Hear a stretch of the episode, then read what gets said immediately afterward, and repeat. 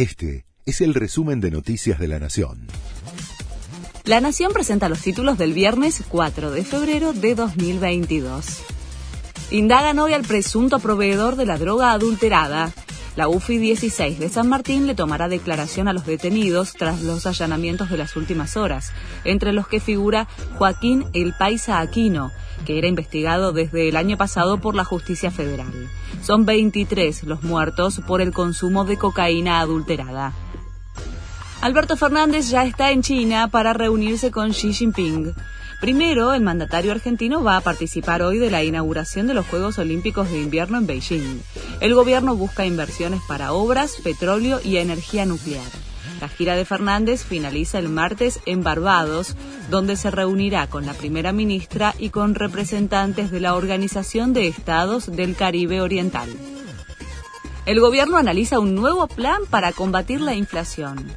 El secretario de Comercio Interior, Roberto Feletti, llamó a coordinar con las provincias un consenso federal de precios, como paso siguiente al relanzado Precios Cuidados. Prevé firmas de convenios y promover canastas locales para contener la inflación que, según reconoce el gobierno, se ubicará en torno al 4% en enero. Nuevo conflicto con los docentes porteños reclaman que se extiendan las vacaciones a los que se enfermaron por COVID. Afirman que les corresponde por estatuto.